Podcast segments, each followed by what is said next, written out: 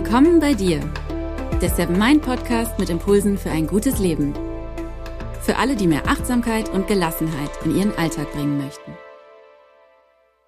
Hi und herzlich willkommen zu einer neuen Podcast-Folge hier im Seven Mind Podcast. Mein Name ist René Träder und das hier ist schon Impuls Nummer 10 und wir sind jetzt ja auch schon im Jahr 2018. Ich hoffe, du hattest einen schönen Jahresausklang und du freust dich auf das neue Jahr. In der letzten Folge ging es um gute Vorsätze. Dort habe ich dir unter anderem erzählt, dass viele unserer Vorsätze scheitern, weil wir sie falsch formulieren, weil es eigentlich streng genommen gar keine Vorsätze sind und dass uns ein Motto helfen kann, dass wir uns also eine Art Slogan ausdenken, der uns dann durchs Jahr begleitet und unser Bauchgefühl, unsere Intuition stärkt. Der heutige Impuls passt ganz gut dazu, denn ich schlage dir vor, dass du heute und auch in den nächsten Tagen mal schaust, was dir wirklich wichtig ist und ich gebe dir ein paar Tipps an die Hand, wie du Prioritäten setzen kannst, vor allem im Job und wie du dann mit einem besseren Zeitmanagement ins neue Jahr startest. In dieser Folge erfährst du, wie du immun wirst gegen das süßeste Katzenvideo der Welt und den Artikel zu den zehn unglaublichsten Dingen, die du dir aber sowieso nicht merken kannst. Außerdem erzähle ich dir, wie du mit einem einfachen Trick mehr Erfolg haben wirst. Und dieser Trick ist sogar wissenschaftlich bewiesen und was das alles auch mit einer Tomate zu tun hat. also sei gespannt. Das Wichtigste, was man zum Zeitmanagement sagen kann, will ich dir gleich direkt zu Beginn sagen. Zeitmanagement gibt es gar nicht. So einfach ist es, man kann die Zeit nicht managen, man kann nur sich selbst managen. Wir haben alle 24 Stunden. Die Frage ist nur, was wir mit diesen Stunden eigentlich anfangen, was wir da alles reinquetschen und was wir auch für Ansprüche haben, für innere Antreiber haben, die uns dann möglicherweise stressen. Wenn man also Zeitmanagement machen will, muss man immer bei sich selbst anfangen. Vielleicht schwirrt dir schon seit Wochen oder Monaten der Kopf, weil scheinbar alles auf einmal erledigt werden will. Versuch mal ganz klare Prioritäten zu setzen. Was ist wichtig? Was ist dringend? Was kannst du abgeben oder verschieben oder auch ganz streichen? Und konzentriere dich mal wirklich auf das Wesentliche. Also, was willst du denn wirklich? Eines der wichtigsten Dinge ist auf jeden Fall die Konzentration. Leider ist unsere Aufmerksamkeitsspanne manchmal kürzer als die eines Goldfischs und das liegt daran, dass wir so unfassbar viel nebenbei machen. Also beim Telefonieren kochen wir, beim Kochen gucken wir Fernsehen, beim Fernsehen gucken googeln wir, beim googeln hören wir Musik und beim Musikhören arbeiten wir und so weiter. Und einer unserer größten Aufmerksamkeitsschlucker ist unser bester Freund.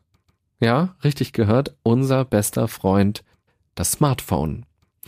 Durch das Internet tragen wir schließlich die ganze Welt bei uns. Wir sind jederzeit mit allen Infos und Fakten vernetzt, mit unseren Freunden oder auch mit Menschen, die wir noch gar nicht kennen, die wir aber kennenlernen könnten. Für Freundschaft, für Sex oder für die große Liebe. Und damit sind wir nicht nur mit dem Internet verbunden, sondern mit unzähligen Möglichkeiten. Wir leben in einer Vielleicht-Welt. Das an sich ist schon schwer mit Achtsamkeit vereinbar, weil das vielleicht sich ja immer auf das Nachher oder Morgen, aber auf jeden Fall auf das Später bezieht und nicht auf den Moment. Die Zukunft hat so einen riesigen Stellenwert, weil wir so viele Freiheiten haben, sie zu gestalten. Vorher müssen wir aber eben noch alles vergleichen und die ganzen Alternativen auschecken und das machen wir dann im Hier und Jetzt. Aber damit verpassen wir natürlich wahnsinnig viel. Um aus diesem Karussell auszubrechen, und achtsam zu sein, um achtsames Zeitmanagement oder eben achtsames Selbstmanagement zu betreiben, musst du dir eben deine Konzentration wieder zurückerobern. Unsere Konzentration kannst du dir vorstellen wie so einen kleinen Babyhund. Wenn da irgendwo ein Geräusch ist, dann schaut dieser Hund dahin, da tappelt dieser Hund dahin und der lässt sich super schnell ablenken. Die Kollegen im Büro am Tisch nebenan, die lachen vielleicht gerade und dann hört man mit einem Ohr dazu, worum geht's denn eigentlich? Oder man selbst wartet auf einen wichtigen Anruf und mit einer Gehirnhälfte überwacht man die ganze Zeit das Telefon und geht auch das Gespräch schon mal so in Gedanken durch. Und dann versucht man sich immer wieder dran zu erinnern, dass man doch auf diese eine wichtige Mail heute noch unbedingt antworten will. Im Raum nimmt man dann plötzlich einen feinen Duft von Pizza wahr. Hm, hat da ein Kollege gerade Mittagspause gemacht oder fantasiert man vielleicht schon vor lauter Hunger?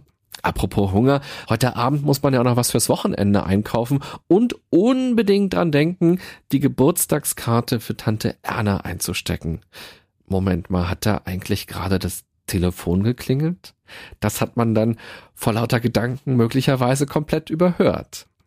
Also, wenn wir besser mit unseren Aufgaben und unserer Zeit klarkommen wollen, ohne im Stress unterzugehen, lohnt es sich, an der Konzentrationsfähigkeit zu arbeiten.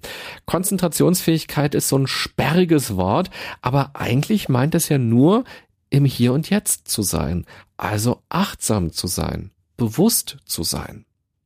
Ich will dir jetzt von einer Studie erzählen, die sehr eindrucksvoll gezeigt hat, welche großen Auswirkungen selbst kleine Störquellen haben und weshalb es so wichtig ist, sich eine gute Arbeitsatmosphäre zu schaffen. In einem Experiment an der Universität von Texas in Austin, da mussten so knapp 550 Studenten verschiedene Aufgaben am Computer lösen. Und es gab drei Gruppen. Die Studenten wurden da zufällig zugewiesen. In der ersten Gruppe durften die Studenten ihr Handy mit an den Platz nehmen, mussten aber den Ton ausmachen und mussten das Handy mit dem Display nach unten auf den Tisch legen. In der zweiten Gruppe mussten die Studenten das Handy in die Hosentasche stecken oder in den Rucksack stecken.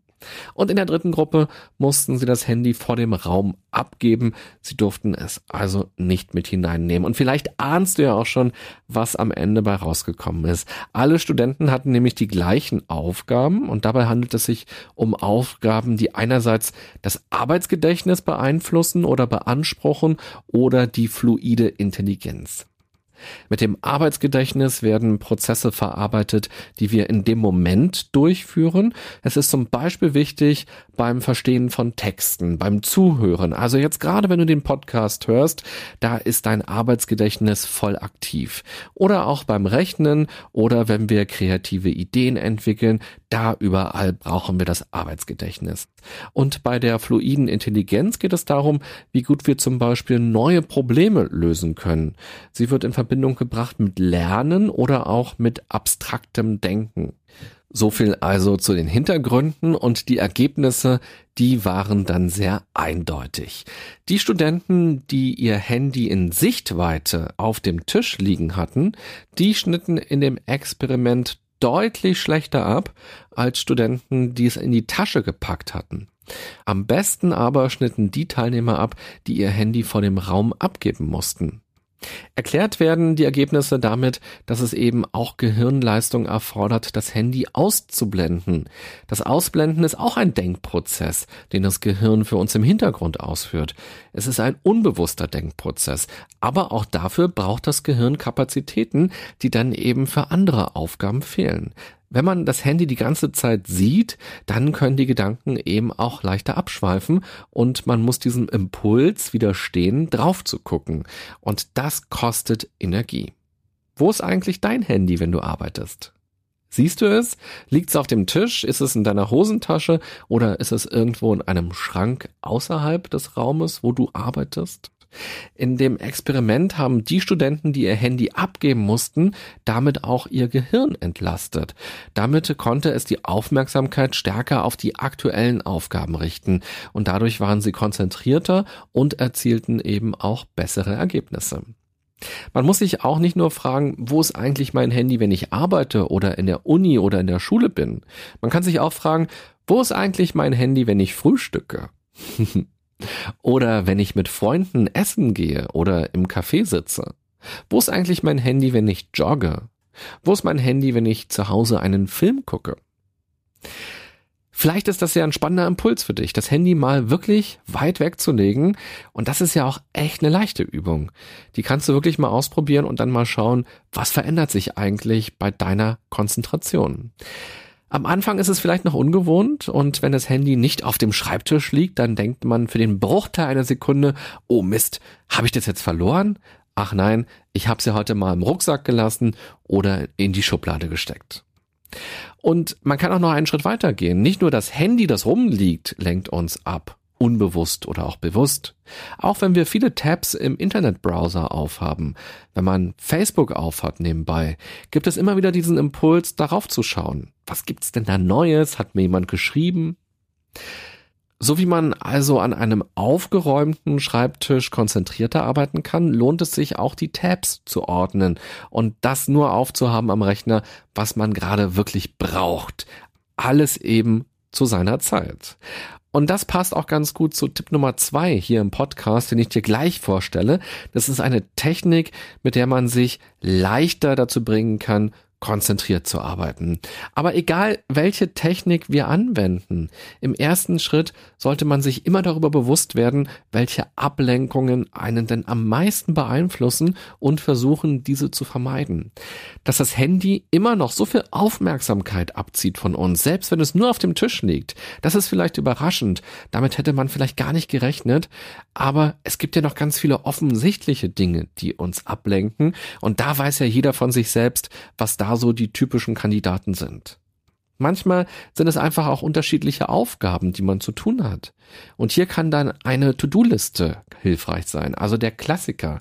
Wenn man die Dinge nämlich aus dem Kopf hat, weil man sie aufgeschrieben hat, ist es einfach leichter, sich auf das zu konzentrieren, was man gerade macht. Man darf halt nur nicht so viele To-Do-Listen machen, dass man da schon einen kleinen Roman draus zusammenheften könnte. Also am besten überlegst du beim To-Do-Listen schreiben schon direkt, wie lange die Aufgabe denn so braucht, wie viel Zeit du dafür nutzen möchtest und das dann auch direkt mit aufschreiben ist, glaube ich, ein guter Tipp. Das hilft nämlich auch, dass man sich selbst nicht betrügt und zu viel raufschreibt auf diese To-Do-Liste. Der Tag hat eben nur 24 Stunden und so ein Arbeitstag hat vielleicht auch nur sechs oder acht Stunden. Und wenn man gleich raufschreibt, wie viel Zeit kostet jede Aufgabe, wird man am Ende sehen, aha, stopp mal, hier komme ich mit meiner Zeit gar nicht klar. Das ist genau der Punkt, warum ich eingangs meinte, dass es Zeitmanagement eigentlich nicht gibt, sondern nur Selbstmanagement. Um sich seine Zeit sinnvoll einzuteilen, hilft es, sich Zeitblöcke zu setzen. Am besten kommuniziert man das dann auch mit den Kollegen, wenn das geht, oder mit der Familie. Damit sorgt man dann schon mal dafür, dass es keine oder zumindest nur wenige externe Störungen gibt. Aber auch für uns ist es gut, wenn wir uns nämlich so eine Arbeitsinseln schaffen. Unser Gehirn weiß dann nämlich, dass es jetzt konzentriert durcharbeiten kann und nicht jede Sekunde damit rechnen muss, dass jetzt jemand von uns was will. Klar, ich weiß jetzt nicht, in welchem Beruf du arbeitest. Es gibt ja auch viele Jobs, in denen man sich die Zeit nicht so frei einteilen kann. Wenn es dir so geht, kannst du trotzdem überlegen, ob es nicht zumindest Teilaufgaben gibt, die du aber trotzdem frei gestalten kannst. Also wenn du zum Beispiel als Lehrer oder als Lehrerin arbeitest, dann hast du natürlich vorgegeben, wann du in welchen Klassen bist und wie lange eine Unterrichtsstunde geht. Du kannst aber für dich entscheiden, wie und wo und wann du zum Beispiel Klassenarbeiten kontrollierst oder die nächsten Unterrichtsstunden vorbereitest. Und ich will auch gar nicht so tun, als ob das alles super leicht geht, sich neu zu orientieren. Meistens haben wir ja Kollegen oder Kunden oder Auftraggeber, Patienten, Klienten. Wir sind also in einem System. Die anderen Menschen bringen auch Erwartungen mit oder die kennen uns auch schon eine ganze Weile. Und wenn wir plötzlich sagen, also von 13 bis 15 Uhr, da arbeite ich heute meine Akten ab, da mache ich meine Tür zu und will nicht gestört werden. Das ist jetzt mein neues Ich im Jahr 2018.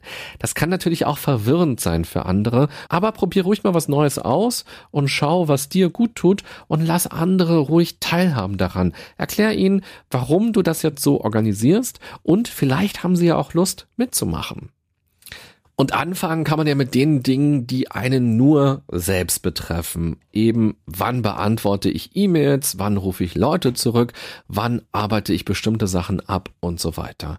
Und dann geht's vor allem darum, dass man nicht tausend Tätigkeiten parallel macht, sondern immer bei einer Aufgabe bleibt. Vor allem bei kreativen Aufgaben ist es wichtig, sich vertiefen zu können, sich auf Ideen richtig einlassen zu können und nicht ständig rausgerissen zu werden. Niemand von uns ist wirklich multitaskingfähig. Nicht mal Frauen. Also es heißt ja immer, dass Männer nicht multitaskingfähig seien, aber niemand ist es. Dafür ist unser Gehirn einfach nicht gemacht. Viele Aufgaben parallel sind eher stressig und vermiesen uns dann auch die Laune. Besser ist es, nur einer Aufgabe deine Aufmerksamkeit zu widmen und danach dich dann um andere Aufgaben zu kümmern und dazwischen machst du am besten auch eine kurze Pause. Und mit Pause, da meine ich jetzt nicht, dass du kurz bei Facebook guckst, was da eigentlich los ist und dass du noch schnell ein Foto bei Instagram hochlädst oder nochmal bei WhatsApp irgendwas schickst. Nein, das kann man natürlich alles machen, gar keine Frage, aber Pause, das bedeutet, dass du dich wirklich kurz erholst, dass deine Sinne kurz Entspannung bekommen. Also mach einen kurzen Spaziergang, hol dir was zu trinken, atme frische Luft oder schließ einfach die Augen und baue eine kleine Meditation ein. Es reicht ja schon, kurz in sich hineinzuhören und sich für einen Moment auf den Atem zu konzentrieren. Übrigens, das Ganze, was ich gerade erklärt habe, hat auch einen Namen, nämlich die Pomodoro-Technik oder auch der Pomodoro-Workflow. Wenn du ein bisschen Italienisch kannst, dann wirst du jetzt vielleicht sagen, hm, Pomodoro, das heißt doch Tomate. Was hat denn Zeitmanagement mit Tomaten zu tun? Ganz einfach, der Erfinder dieser Methode, der italienische Unternehmer Francesco Cirillo, ich hoffe, ich habe es richtig ausgesprochen, der hat eine Küchenuhr genutzt, um seine Konzentrationsfähigkeit zu verbessern. Und solche Küchenuhren haben ja oft lustige Formen und seine sah eben aus wie eine Tomate. So einfach hat dann eben die Technik den Namen bekommen. Hätte diese Küchenuhr ausgesehen wie eine Erdbeere, dann wäre das eben heute die Fragola-Methode. also diese Technik besteht aus fünf sehr einfachen Schritten. Erstens, man muss seine Aufgabe schriftlich festhalten, also genau aufschreiben, was man tun muss oder tun will. Zweitens, einen Wecker auf 25 Minuten stellen. Das ist wahrscheinlich der einfachste Schritt dieser Technik. Dann die dritte Stufe ist, dass man 25 Minuten konzentriert durcharbeitet und sich immer nur um eine Sache kümmert, also wirklich monothematisch unterwegs ist. Und wenn der Wecker dann klingelt, dann soll man eben diese ganzen Tätigkeiten abstreichen von der Liste, die man gemacht hat und dann eine kleine Pause machen von fünf Minuten. Das ist schon der Schritt Nummer vier. Und der fünfte Schritt ist, wenn man das viermal wiederholt hat, also viermal 25 Minuten gearbeitet, dazwischen jeweils fünf Minuten Pause gemacht hat, dann soll man eine längere Pause machen, so von 15 bis 20 Minuten.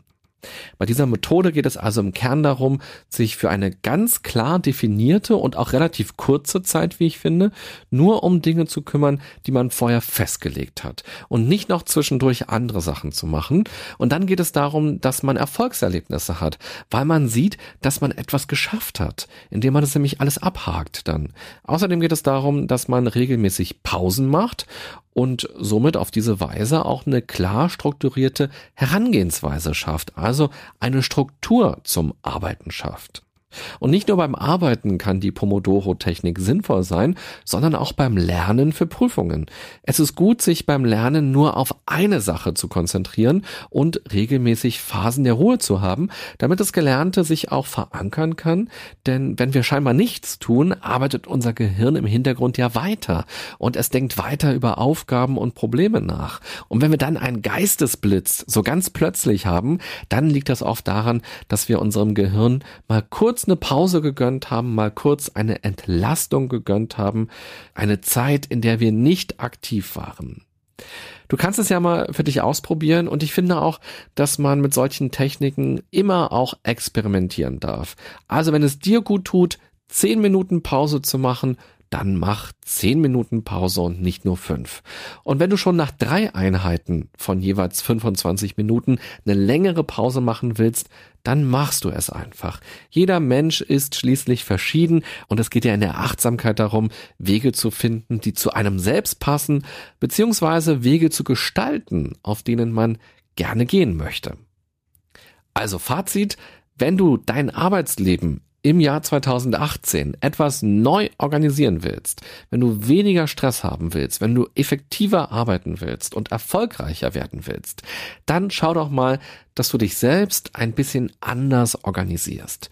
Die Studie aus Texas mit dem Handy hat gezeigt, dass es sich lohnt, das Handy so weit wie möglich mal wegzupacken, dass man es also nicht mehr sieht und auch am Rechner sollte man nur das aufhaben, was man wirklich gerade braucht. Und wenn dir das übrigens schwerfällt und deine Gedanken trotzdem immer wieder zum Handy oder zu Facebook gehen, dann könntest du auch mal eine App nutzen, mit der du ausgewählte Programme dann für eine bestimmte Zeit blockieren kannst. Außerdem kannst du die Pomodoro-Technik mal ausprobieren, wenn du Lust hast. Also deinen Wecker auf 25 Minuten stellen, am Stück arbeiten, dann eine kleine Pause machen und wieder für 25 Minuten konzentriert sein. Gut kombinieren lässt sich diese Technik auch mit einer To-Do-Liste, die man ordentlich anlegt und wo man sich nicht zu viel raufpackt. Und wenn du die Pomodoro-Technik mal im Büro ausprobieren willst, musst du auch jetzt nicht extra eine Küchenuhr mitbringen. Klar, in deinem Handy ist natürlich ein Timer, aber das Handy willst du jetzt ja nach dieser Studie aus Texas möglicherweise ein bisschen außer Reichweite hinpacken. Im Internet findest du Seiten, die haben genau diese 25 Minuten Einheiten und du musst auch gar nichts extra installieren. Geh zum Beispiel zu der Homepage tomato-timer.com oder auch zu der Homepage tomato.s, also ES und hab einfach mal den Mut für Monotasking, denn Multitasking ist eine Illusion. Und ganz wichtig, was man wirklich nicht vergessen darf, zum effektiven Arbeiten gehört auch eine Zeit der Entspannung und Erholung. Auch die solltest du im Laufe eines Arbeitstages einplanen, denn nur wer seine Batterien wieder auflädt, der kann auch gut und konzentriert arbeiten. Erholung ist ein Teil vom Arbeiten, heißt es so schön. Wenn du Lust hast, schreib auch gerne mal, welche Techniken du benutzt, um konzentriert und effektiv zu sein. Das würde mich sehr interessieren. Und dann kann ich das auch mal in einer künftigen Folge berichten. Dann können vielleicht auch andere von deinen Techniken etwas haben und das mal ausprobieren. Ich wünsche dir jetzt eine gute und achtsame Zeit und vor allem alles Gute für 2018. Bis bald, hier im Podcast. Bye bye.